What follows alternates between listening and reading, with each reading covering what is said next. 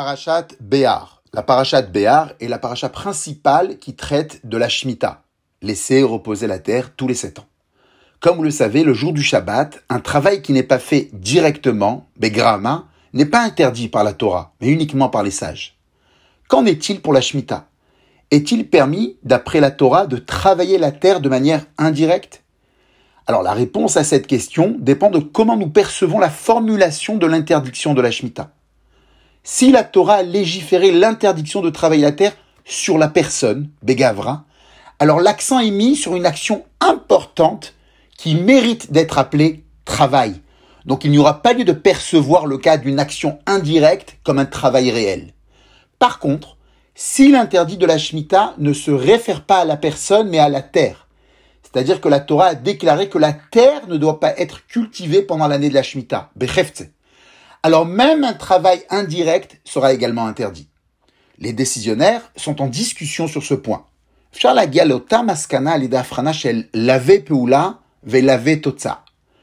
On dirait que cette distinction est liée aux différentes compréhensions des Rishonim sur la raison de la Shemitah.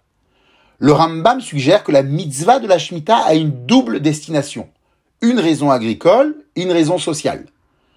La première, c'est améliorer la productivité agricole à long terme un peu comme le principe de la jachère. Et la deuxième, c'est améliorer la situation des pauvres. Par contre, le Sefer Achinour met plutôt l'accent sur les messages religieux et spirituels de la mitzvah, à savoir intégrer la croyance de la création du monde, avoir confiance en Dieu, etc. Donc si on adopte la raison agricole ou sociale du Rambam, on dirait que le centre de l'interdit n'est pas l'homme, mais la terre elle-même, ou la récolte pour le pauvre. Mais si on adopte la raison éducative de la personne du Sefer Achinour, alors le centre de l'interdit est la personne et ses actions et non la terre. On peut proposer une autre implication qui peut découler de cette discussion. Est-ce que la terre s'abandonne automatiquement pour l'année de la Shemitah, sans rien faire, comme le pensent certains décisionnaires Ou plutôt elle est la propriété de la personne jusqu'à ce qu'elle décide de l'abandonner, comme le pensent d'autres décisionnaires? Dans la mesure où l'on adopte la raison agricole ou sociale du Rambam, alors la terre s'abandonne toute seule, automatiquement, l'année de la Shemitah.